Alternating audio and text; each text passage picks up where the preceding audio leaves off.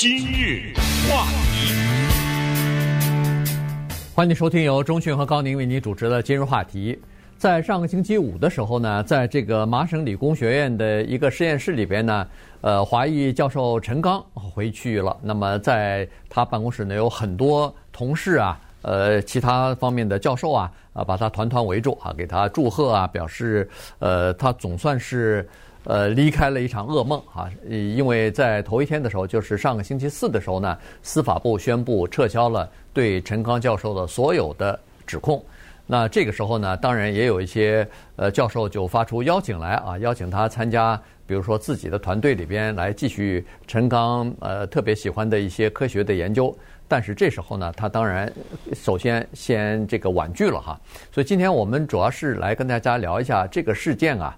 就是陈刚后来被这个呃司法部呃中国行动的这个计呃中国计划的这个呃项目呢被起诉，后来他还被逮捕，然后被起这个后来最后又呃宣布撤销对他的呃控诉啊。等等哈，然后在这个之间又发生了一些事情，呃，先是想让他认罪的，先是想让他作为这个呃，就是达成协议哈，就是免于起诉的这个协议，想让他认罪的，但是他坚决不同意啊，所以这里边幕后的一些事情，呃，我们都应该跟我们的朋友啊，我们的听众朋友稍微的介绍一下。是，实际上呢，《纽约时报》在前两天呢找到了陈刚，在他的对面。记者呢做了三个半小时，期间呢就把他的背景啊做了一些了解。那从《纽约时报》对他的大型的采访呢，我们也大概得到了一些更多的线索。就是这个人呢，我觉得他跟我们两个差不多是一代人吧。对，他比我们可能稍微小一点儿，但是从他的父母在农村，因为父母都是知识分子，被派到农村，然后他小时候在农村长大呀，什么这个背景。听起来基本上跟我和高宁，我们就把他拢为一代人了。包括他后来的出国呀、留学呀、留在美国呀等等这些过程呢，都跟我们的背景很像。所以在看他的背景的时候呢，我们会有一些共鸣。他的一些经历呢，我们都有一些同感。同时也感觉到呢，陈刚这个事件呢，你要这么看，就是他是一件事情，同时他也是一个人。可是对于我们。普通人来说，作为旁观者来说呢，他就是个名字，陈刚。如果我们设身处地的去把自己想象在他的那个位置呢，那么这个情况就比较可怕了。所以，呃，《纽约时报》的这个报道呢，实际上是起到了这个作用，它就是把很多的细节提供给我们，让我们一个旁观者呢设身处地，在这种时候，我们就突然感觉到呢，他和包括之前的。像阿拉伯的记者克收集啊等等，他都是这种情况，就是他是一个个人，他面对的呢是一个国家机器。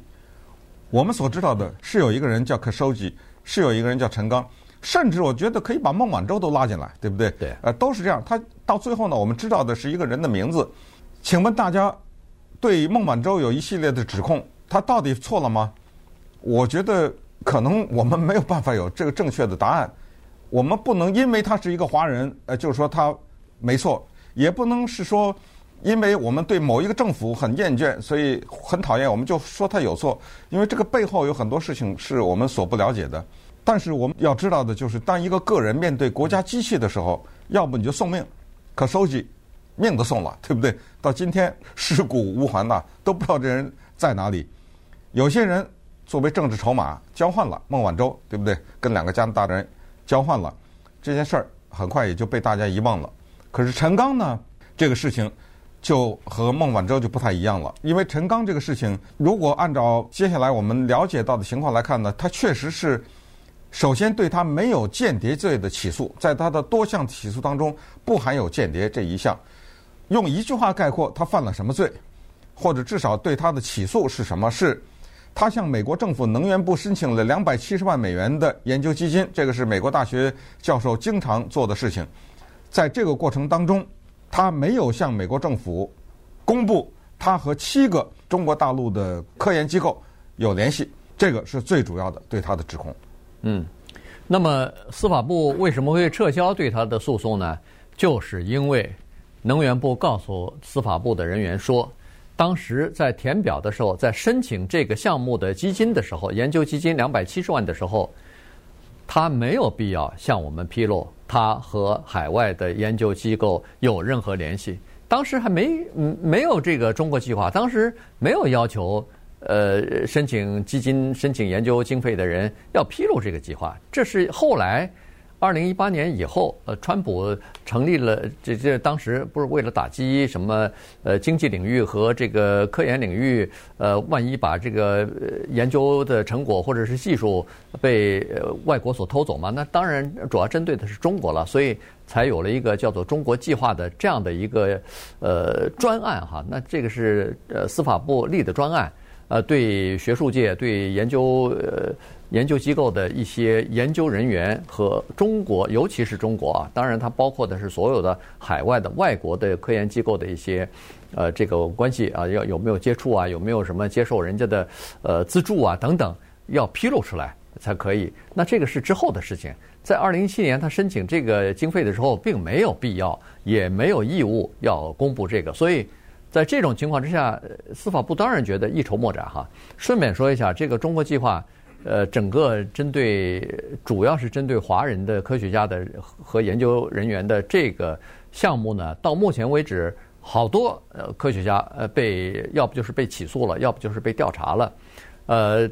但是基本上都没有，即使是起诉的罪名当中，也都没有叫做间谍罪的这个啊。大部分都是你隐瞒了事实，向联邦政府撒谎，你没有呃公布和呃中国某些呃研究机构的这个，比如说有有联系啊，或者拿了钱啊等等，基本上都是就是用比较。轻的或者是其他的罪名来对这些科学家进行。但是那个 Charles Lieber 比较麻烦呐。呃，Charles Lieber 哈佛大学的化学系系主任。对，但是可能二十年监狱得蹲哈。呃，对，但是他不是那个呀，他不是华人呐。呃，对。我我说的是对华人的科学家没有这个，而且呃，Charles Lieber，我觉得他还会上诉啊，我觉得这个事情还没完呢啊，他尽管。前段时间我们曾经讲过，他被还是被判是被陪审团是判是有罪了哈，所以呢，但是他是要提出上诉的。好了，那么我们就看一下，在这个陈刚的这一段经历当中呢，说实话，他是到目前为止他的这个对他的打击啊，不管是对他的名誉上的打击也好，对他的科研方面的打击也好。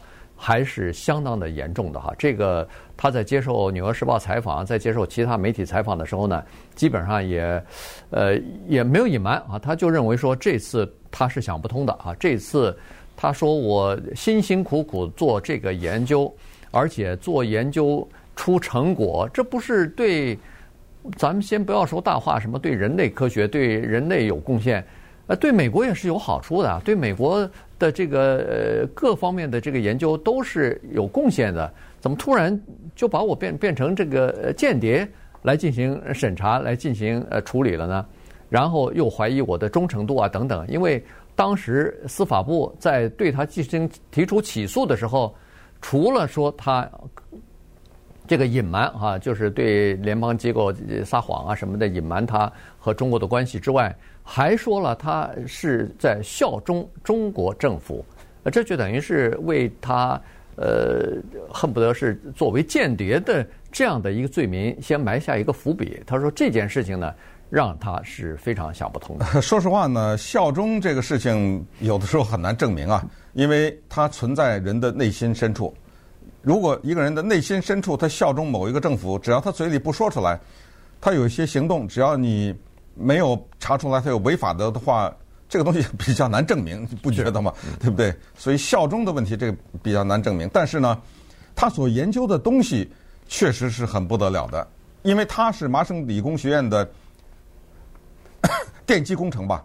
对，呃，他是电机工程系的这么一个教授。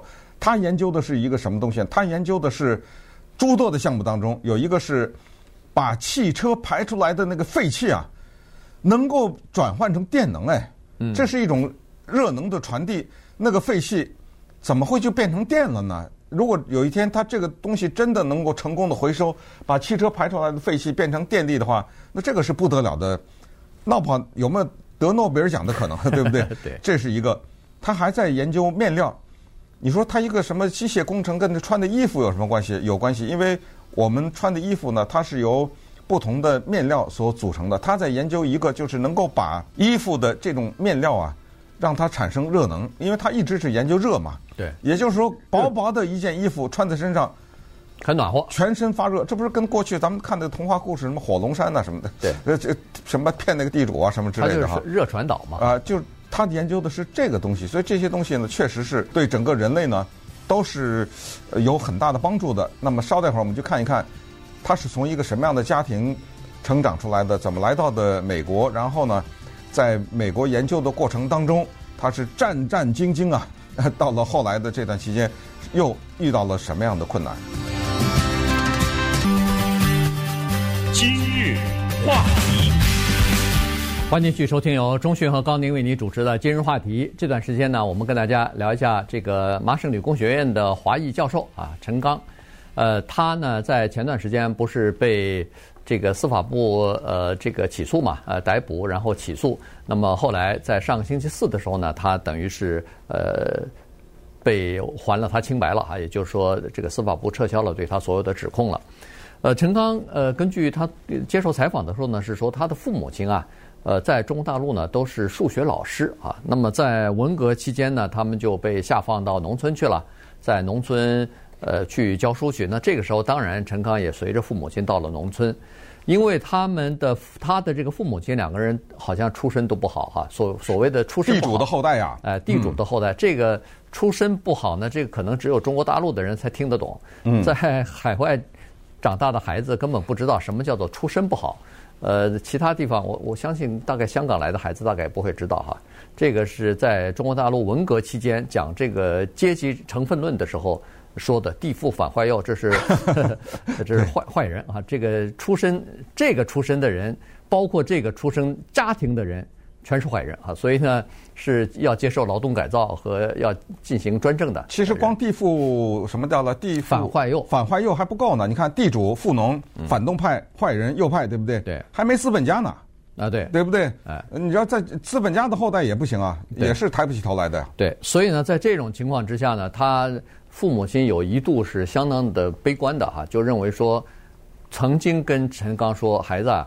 呃，你也是倒霉了，生在我们这个家庭，以后啊，你要打做好打算，要一辈子扎根农村了，对，呃，可能走不了了，出不去了，嗯，就没有想到这个时候呢，文革结束了。文革结束以后，陈刚就变成了第一批啊大学生啊，就是恢复高考以后的第一批大学生，那就是七七级了，对吧？和我和我一样啊。对，嗯，呃，然后当然接下来就长话短说了啊，就是还是这个问题，就是个人和历史的关系，因为历史的改变。由于个人所无法掌握的各种各样的一些外界的因素，所以呢，他有机会从农村进入到大学，从大学来到了美国。然后他二十五岁的时候就来美国了，这蛮年轻的呀。然后在二十二年以前，就是二零零零年的时候呢，加入了美国国籍，然后呢，变成了美国麻省理工学院的机械化学系的教授啊，就是一路就做研究。在他的生活这方面，看起来至少是二十来岁以后吧，还是蛮顺的啊。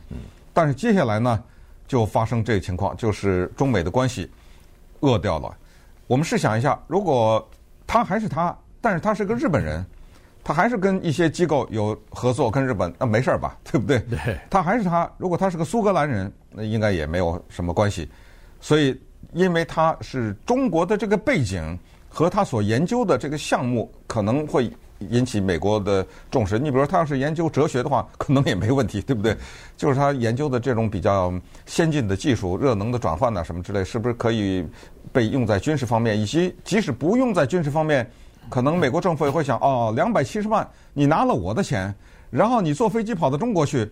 把你拿到我的钱研究的这个成果就拱手给了中国，对不对？谁知道你跟中国那些研究机构、大学之间是签的什么样的合同啊？谁知道你又从他那儿拿了多少钱呐？等等。所以，在这种情况之下呢，他开始紧张，但是他并没有觉得自己有什么问题。甚至到了二零二零年一月份的时候，刚才说的哈佛大学那个 Charles Lieber 被抓的时候，他还在那儿说呢：“哎呦，说你看这个人他怎么这样啊？”他还责怪那个 Lieber 呢，对不对？嗯，因为他说一般的来说呢，我们老百姓都有这样一个心态：你只要看到新闻的报道说有一个人被抓了，不管是在哪里，其实你第一个反应就是这个人肯定做错事了，对不对？政府怎么会错呢？政府他没有证据怎么会抓人呢？所以他当时还说了，他说：“你看这个 Charles Lieber 真的不对，他怎么做这种事情啊？你看被政府抓了吧？哎，他他当时是这个。不过呢，有一个事情跟他呢就有切身的关系，就是美国大学的教授都有所谓的休假年。所谓休假年，就是每七年有一年你是休假的啊。当时呢，他决定他那个休假年要回到中国去，在中国待一年。顺便说下，休假年不是你去钓鱼去啊，你也有有研究的。最后他居然不敢去了，嗯，因为呃各种原呃这个原因啊，Lieber 什么这个，所以他干脆就我不知道他那一年去哪儿了，但是没敢回中国。对，可是还是没有躲过。所以当时他就觉得自己可能会，如果要是回中国待这么长时间的话。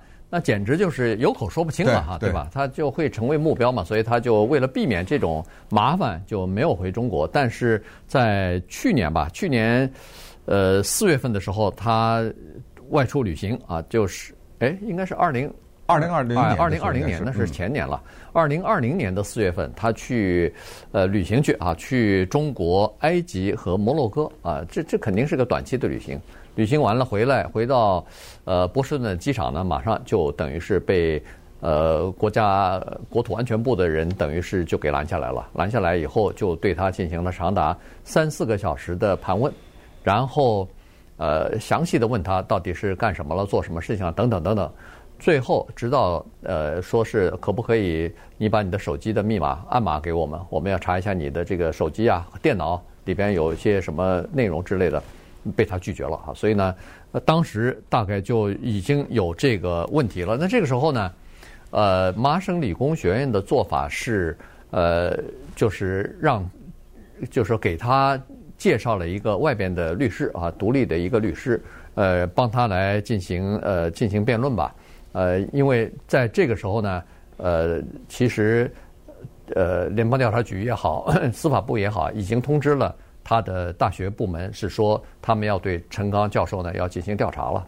结果果然啊，除了调查之外呢，在去年一月十四号早上六点钟，他在煮咖啡的时候听到有人敲门，结果他打开门一看，十来二十个联邦调查局和其他部门的这个执法人员。在他家里门口了。你说要二十个人去抓他吗？对，是这个，我现在说实话有点想不太明白哈。对，二十个人跑到他家去抓这么一个大学教授。对，你可以想象，就是把他看成是，肯定是看成是一个 这如临大敌了啊。对，如临大敌，就看成是一个非常邪恶、非常危险的这么一个间谍分子嘛。所以，呃，派出这么多的人，然后。呃，让他站在墙角落里头不许说话，然后进行搜搜身啊，然后就开始搜查他的家里边了。那这时候，他太太和女儿也都吵醒了，因为早晨六点钟嘛。对。呃，这时候他说，当时他的心情之沮丧哈，这个心情可以想象得出来。当着自己的太太和女儿被这个联邦的执法人员这样子对待。呃，恨不得戴上手铐脚镣的这么呃带走，然后在同事面前，在邻居面前，这怎么回事啊？这是当时呃，当时他想对女，因为呃联邦调查局的人就跟他女儿就开始讲话了，呃，要可能就问话了哈，问一些东西，他女儿就开始回答。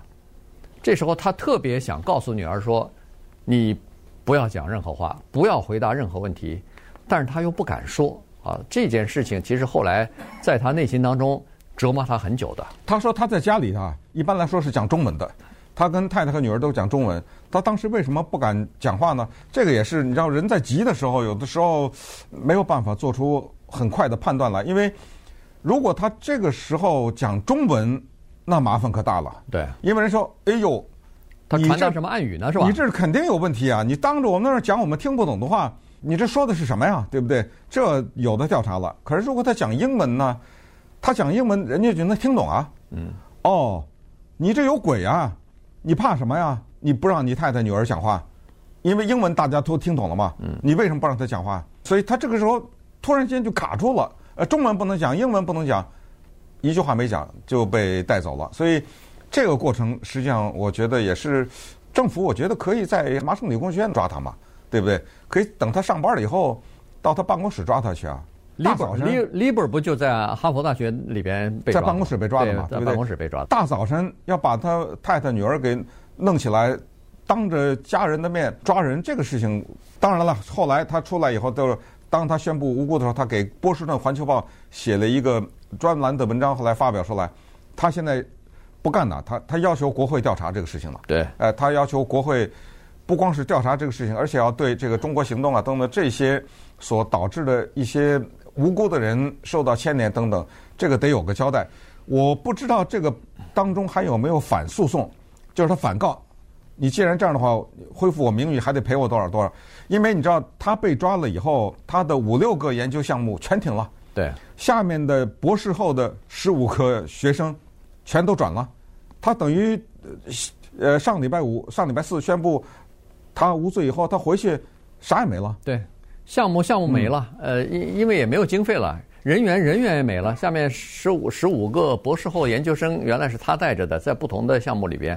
现在人家也转了，因为人家也等不起啊！这在这儿，你你这个呃导师不在，其他的人在那儿干嘛呀？没办法，所以你看他手里头什么东西都没有了。所以现在当然别的人要求说，哎，你还是可以来回来啊，然后呃帮助我们进进我们的科研小组。但是他说他现在是叫做一朝被蛇咬，十年怕井绳。他说我现在在研究呃任何项目的时候都不大愿意申请。叫做美国政府的经费了，美国政府的经费不碰了，原因就是说碰了你这个钱，拿一点钱，呃，还这么多麻烦啊，给我造成这么多的羞辱，呃，这个他不干哈。另外呢，就是在他的这个在去年期间吧，呃，当时呢司法部是说看来是证据不足了，所以呢就跟他说，呃，至少是跟他的律师说是。这样子，我们推迟对他起诉，也就是说，有可能不对他进行起诉了。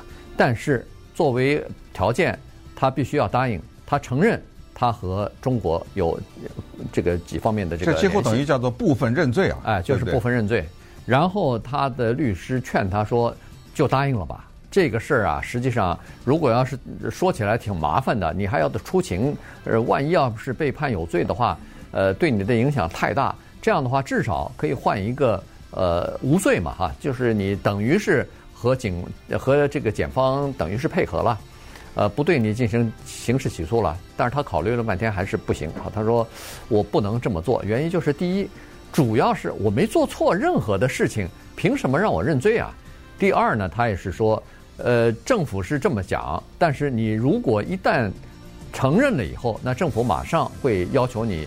提供其他人员的名单之类的，他说不行，我不能害其他的人。嗯，同时他自己也说了，对其他人他也不大放心，原因就是说他能顶得住这个调查，因为他呃问心无愧。